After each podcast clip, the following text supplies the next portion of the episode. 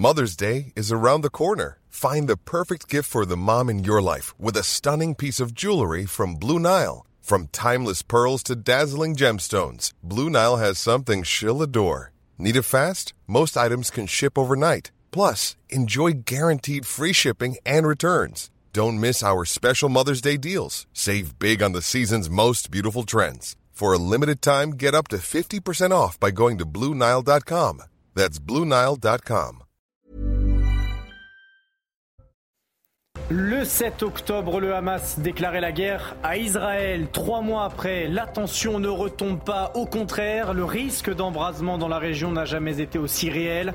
Nous reviendrons sur ces 90 jours d'horreur au Moyen-Orient avec nos envoyés spéciaux sur place dès le début de ce journal. Emmanuel Macron, plus que jamais, le maître des horloges. Le président de la République n'a toujours pas annoncé de remaniement. Les ministres sont toujours à la tâche. C'est en tout cas ce qu'il tente de montrer sur les réseaux sociaux ou sur les plateaux de télévision. Vous découvrirez les coulisses de l'exécutif avec notre service politique. On a appris ce samedi que le domicile de Patrick Sébastien avait été cambriolé fin décembre. Un cambriolage de stars qui s'ajoute à une longue liste des personnalités déjà touchées par ce fléau. Nous avons joint Patrick Sébastien, nous vous raconterons ce qui s'est passé. Et des villages qui s'éteignent avec des commerces qui tirent le rideau et des habitants qui désertent. Certains y voient une fatalité, mais d'autres comme Michel Montbrun, c'est un cauchemar. Nous sommes allés à la rencontre de ce retraité qui s'est donné une mission, redonner vie aux villages endormis en y implantant des épiceries solidaires. On découvre ensemble cette belle initiative à la fin de ce journal.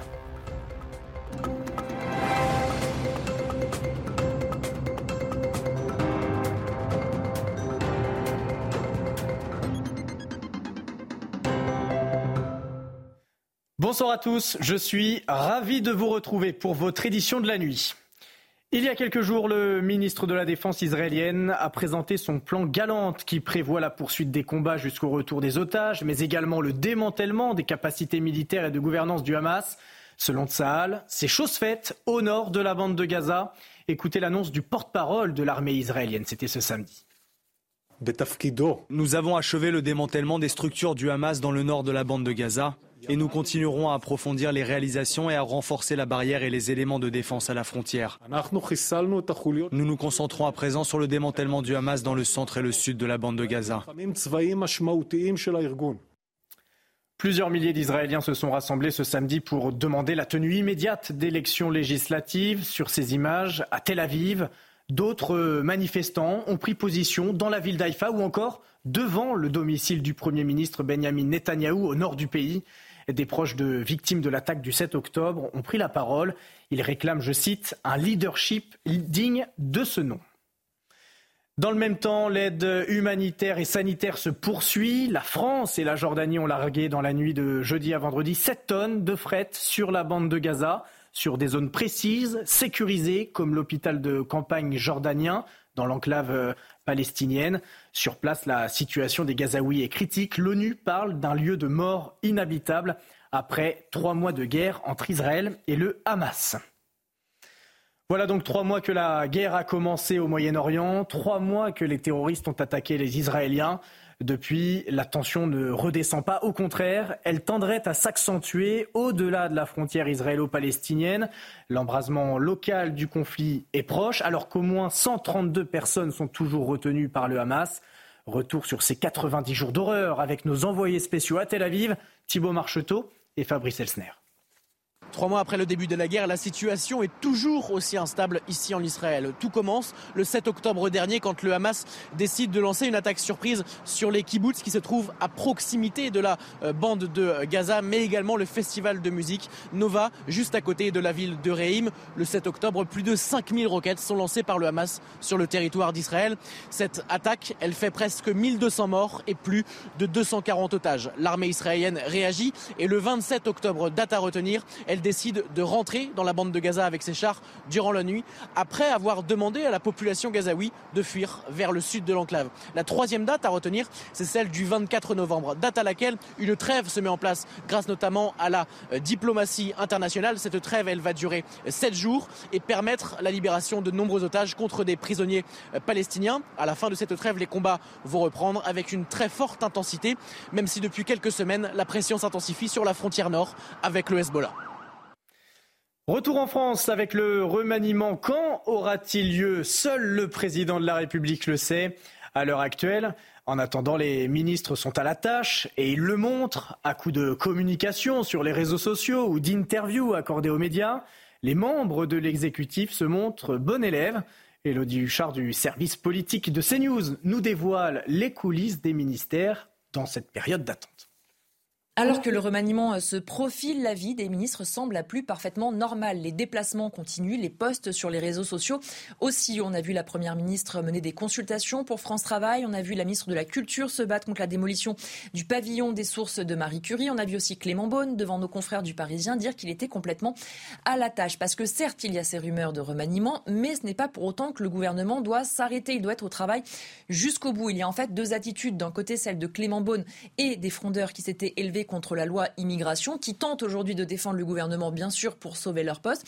Et il y a les autres qui doivent vivre leur vie le plus tranquillement possible, comme le disait un conseiller qui ajoutait on ne peut pas sembler dans l'attente parce que le gouvernement le sait. Le pire, c'est l'image d'un gouvernement et donc d'un pays qui est à l'arrêt en attendant justement qu'on sache qui reste ou qui part du gouvernement. Donc il y a cette logique de continuer à avancer le plus normalement possible, à faire des déplacements, à s'exprimer sur les réseaux sociaux, à faire aussi un certain nombre d'interviews. Évidemment, le moment est très stressant parce que ce n'est pas le moment de faire des bourdes, d'avoir la phrase de trop, et ça, les ministres le savent bien. Et puis, il n'oublie pas une chose, c'est que les remaniements avec Emmanuel Macron ont toujours pris beaucoup de temps, et quand bien même les rumeurs s'intensifient, ce n'est pas le moment de lâcher les dossiers maintenant parce que une conseillère me le disait encore hier, on sait comment ça se passe, ça peut durer des semaines, on ne peut pas s'arrêter en attendant.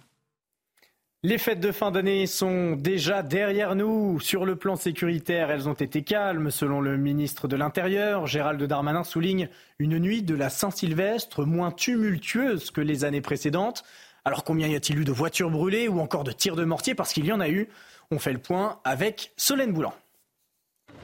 C'est une victoire pour Gérald Darmanin. Une nuit dont il vante le calme. Au terme de la soirée du 31 décembre, le ministre de l'Intérieur s'est félicité d'une baisse d'environ 8% de voitures brûlées par rapport à l'an dernier. Les attaques aux mortiers d'artifice ont-elles diminué de 80%. C'est une nuit à Saint-Sylvestre qu'on pourrait qualifier de, calme. Il y a eu quelques incidents ici ou là, mais la présence très forte euh, des forces de l'ordre a pu très rapidement rétablir le calme partout sur le territoire national.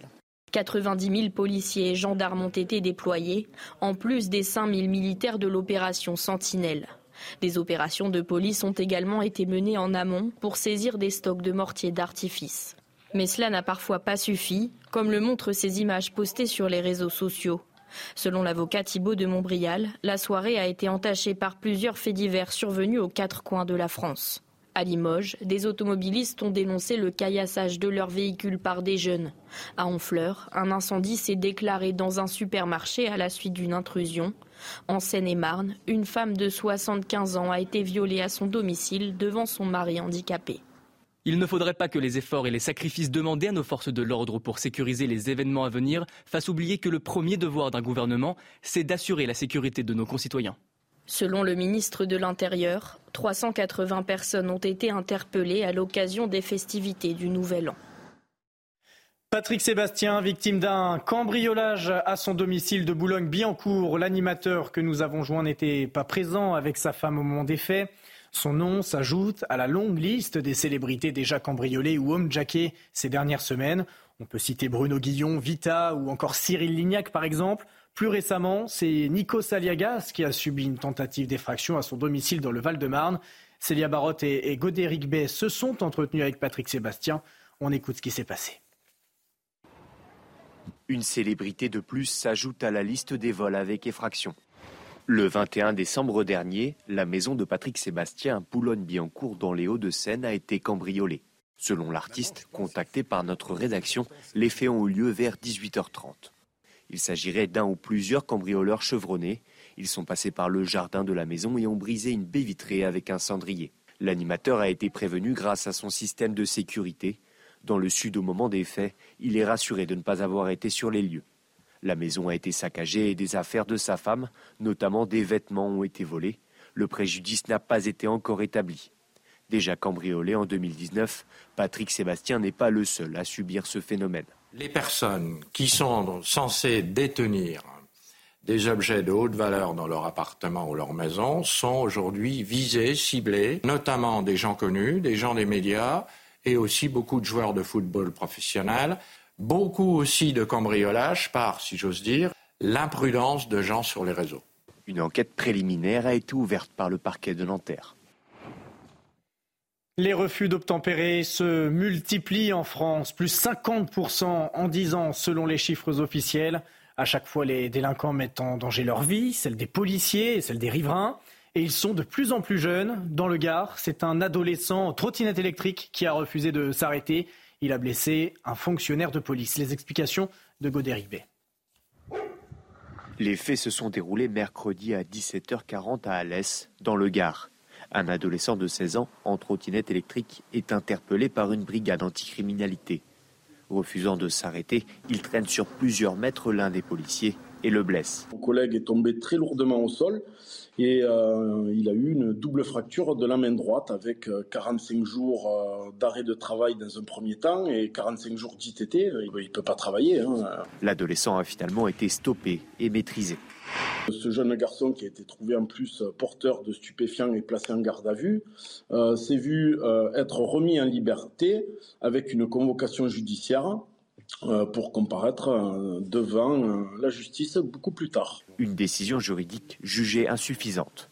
On sait très bien qu'à la sortie, ce jeune ne sera pas condamné, qu'on lui dira que c'est pas bien, il ne faut pas qu'il recommence, et il repartira comme il est venu. Et puis le lendemain, ben, s'il est contrôlé, ben, il recommencera parce que dans sa tête, tout est permis, la justice ne les punit pas pour de tels faits, donc ils peuvent recommencer à souhait.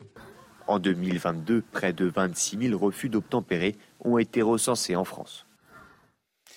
Météo France n'a conservé que deux départements en vigilance orange crue pour cette journée de dimanche. Vous le voyez sur cette carte. Le Pas-de-Calais et le Nord restent sous haute surveillance. Les autres départements ont été rétrogradés en vigilance jaune ouverte. Un soulagement pour les habitants qui doivent maintenant s'atteler au grand nettoyage dans le froid qui va compliquer la tâche. Des commerces qui tirent le rideau et des maisons qui sont à vendre sans trouver preneur, c'est la réalité de nombreux villages ruraux en France. Mais c'est également le cauchemar de Michel Montbrun. Ce retraité a décidé de se battre contre la désertification rurale. Il a fondé une association et a pour objectif d'ouvrir des épiceries solidaires dans chaque village dépourvu de commerce dans le sud de l'Essonne. Une formidable initiative qu'il a expliquée à nos équipes Solène Boulan, Bamba Gay et Aminata Demphal. À bientôt 83 ans, Michel se lance dans l'un des plus grands défis de sa vie. Ouvrir une dizaine d'épiceries solidaires, comme celle-ci, ouverte à son initiative il y a maintenant deux ans. J'ai une cinquantaine de villages n'ont plus ni commerce ni service. Avant, il pouvait aller au café, à la poste. Tout cela a disparu. Avant l'ouverture de cette épicerie, le magasin le plus proche était à 5 km du village. Michel en est certain. Ce projet d'épicerie qui propose des produits bio, locaux et au juste prix est la réponse à de nombreux problèmes dans les villages du Sud-Essonne.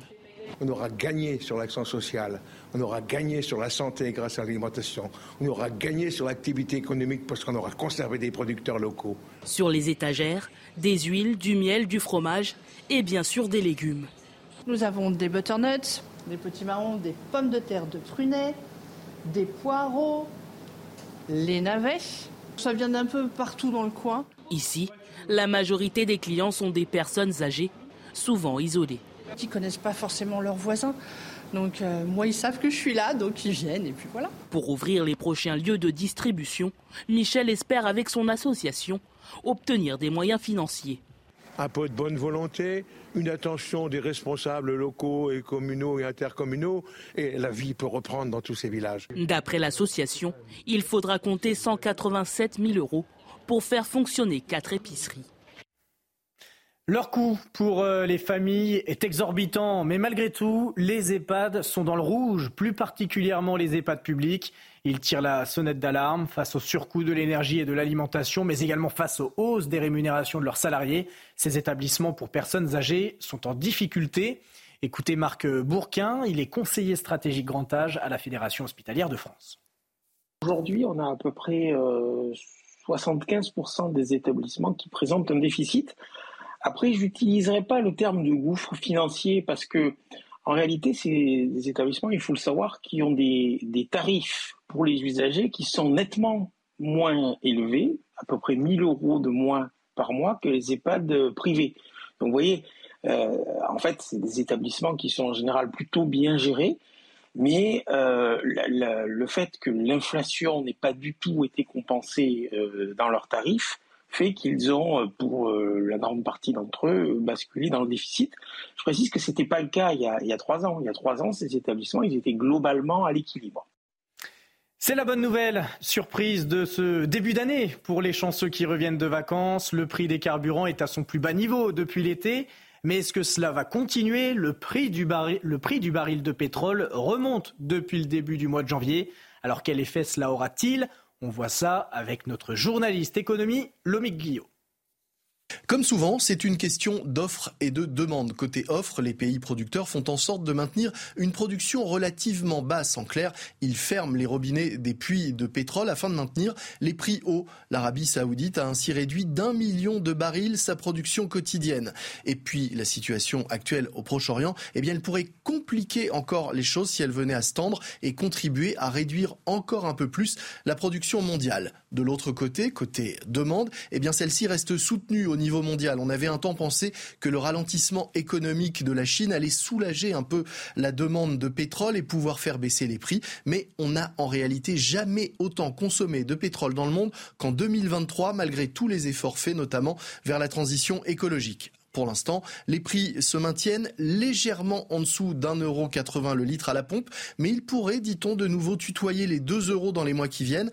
C'est seulement, seulement si cela arrive que le gouvernement relancerait alors l'indemnité carburant de 100 euros pour les ménages les plus modestes qu'il avait promise. De même, les opérations à prix coûtant dans les grandes surfaces et à la pompe sont désormais terminées. Pour l'instant, personne ne promet leur retour. Nous allons donc continuer à payer notre essence relativement cher en 2024 et et surtout à verser 40% pour ce qui va dans le réservoir et 60% sous forme de taxes qui iront à l'État et aux collectivités locales. Et on termine ce journal avec euh, la frayeur de ces passagers d'un Boeing d'Alaska Airlines à près de 5000 mètres d'altitude. Regardez la porte d'évacuation de leur avion s'est envolée juste après leur décollage depuis Portland aux États-Unis. Fort heureusement, les 177 passagers et membres d'équipage ont gardé leur calme et les pilotes ont pu faire atterrir l'appareil sans encombre et sans faire de blessés. La compagnie aérienne a tout de même décidé de clouer au sol ses 65 Boeing 737-9 pour procéder évidemment à des vérifications. Allez, tout de suite, c'est votre journal des sports sur CNews. Et on commence ce journal des sports avec les 32e de finale de la Coupe de France. Lille a signé la plus large victoire de son histoire, 12 buts à 0 contre Golden Lyon. Le club martiniquais qui évolue au niveau amateur de Régional 1 n'a pas fait le poids face au 5e de Ligue 1. Jonathan David et Eden Zegrova ont inscrit un triplé chacun. Lille, sextuple vainqueur de la Coupe de France, continue dans la compétition. Coupe de France, toujours avec euh, ce dimanche le déplacement du PSG chez l'US Revel. David contre Goliath, le champion de France en titre contre un pensionnaire de Régional 1. Les équipes d'Infosport Plus sont parties à la rencontre de Thomas Calmette, joueur du petit club de Haute-Garonne. Pierre Magne nous raconte un quotidien forcément chamboulé. Le quotidien reste le même. Seules les discussions autour de la machine à café ont changé. Euh, je ne connaissais déjà pas la Coupe de France, donc euh, c'est une grande découverte. Comme tous les autres joueurs de son équipe, Thomas travaille à côté du football. La gestion de l'eau en Haute-Garonne, loin du train de vie de ses futurs adversaires. Ouais, c'est le, le quotidien d'un footballeur amateur. Donc euh, c'est une passion qu'on vit en dehors du travail, après le travail. Donc euh, nous on s'entraîne deux fois par semaine. On va au foot s'entraîner. Avant le foot, programme inhabituel PSG oblige, passage par la case interview avec la presse quotidienne régionale. Ok, super les mecs. Merci. Et merci à vous d'avoir pris le temps, super gentil. C'est vrai que c'est assez particulier, mais bon, il faut se prêter au jeu, c'est assez inédit, donc euh, ça, va avec la magie aussi de, cette rencontre. Un quotidien qui pourrait être complètement chamboulé pour Thomas Calmette et Revel en cas d'exploit contre l'immense Paris Saint-Germain dimanche. À dimanche. À dimanche. Ciao. Et on passe au biathlon et la victoire, de Julia Simon à Oberhof. Ce samedi, la Française a remporté la poursuite en Allemagne. Elle termine devant Justine Brezas-Boucher, qui conserve quand même la tunique jaune de leader de la Coupe du Monde. Les Bleus réalisent le meilleur début de saison de leur histoire avec déjà 11 podiums sur 7 victoires en 10 courses. On poursuit cette page de sport avec le rugby et la 12e journée du top 14. Toulouse a signé un succès éclatant 45 à 0 contre le Loup. Le Racing conforte sa place de leader grâce à sa victoire contre Castres et l'Union Bordeaux-Bègle, deuxième, qui remporte son septième match de rang. Le résumé des rencontres avec Sylvain Michel. Toulouse n'a pas eu à forcer son talent. Le stade brouillon en première période contre Lyon, mais dominateur et devant 12 à 0, notamment grâce à Thomas Ramos. 7 essais à rien, victoire bonifiée 45 à 0 pour le champion de France en titre. Les ciels et blancs virevoltant offensivement mais trop indisciplinés, seulement 19-12 à la pause avec 3 essais à 0. Un bonus offensif conservé par les Racingmen malgré une courte victoire 34 à 30. On a été très indiscipliné ce soir, enfin cet après-midi, excuse-moi. Mais on est sur la bonne voie, on prend quand même 5 points sur un match où on n'a pas été bon. Donc euh, si, euh, si on nous avait dit ça avant le match, on aurait signé. Le soulagement des Bordelais vainqueurs dans la douleur de Bayonne, à l'image de cet essai basque au quart d'heure de jeu. Ce ballon qui va rentrer, attention, l'embut, est-ce qu'il est aplati Mathieu Jalibert Non, et c'est L'UBB s'en sort finalement dans les ultimes minutes grâce à Lucu et une transformation de Jalibert. 24-23 pour le dauphin du Racing. Et on termine ce journal des sports avec du handball. Les Français ont dominé le Brésil ce samedi 37 à 28 dans le cadre du tournoi de France. À Nantes, les Bleus ont parfaitement bouclé leur préparation pour l'Euro qui commence dès mercredi en Allemagne. Les champions olympiques vont tenter de remporter l'euro pour la première fois depuis 2014 avant de se tourner vers les Jeux de Paris cet été. Allez, restez bien avec nous sur euh, CNews. Dans un instant, nous retournerons en Israël. Tzahal a annoncé ce samedi avoir démantelé le Hamas au nord de la bande de Gaza. Comment ça se passe sur le terrain? Les tensions sont-elles toujours aussi vives au nord, à la frontière avec euh, le Liban? On fait le point complet dans un instant dans votre prochain journal. Bonne nuit sur CNews. Retrouvez tous nos programmes et plus sur cnews.fr.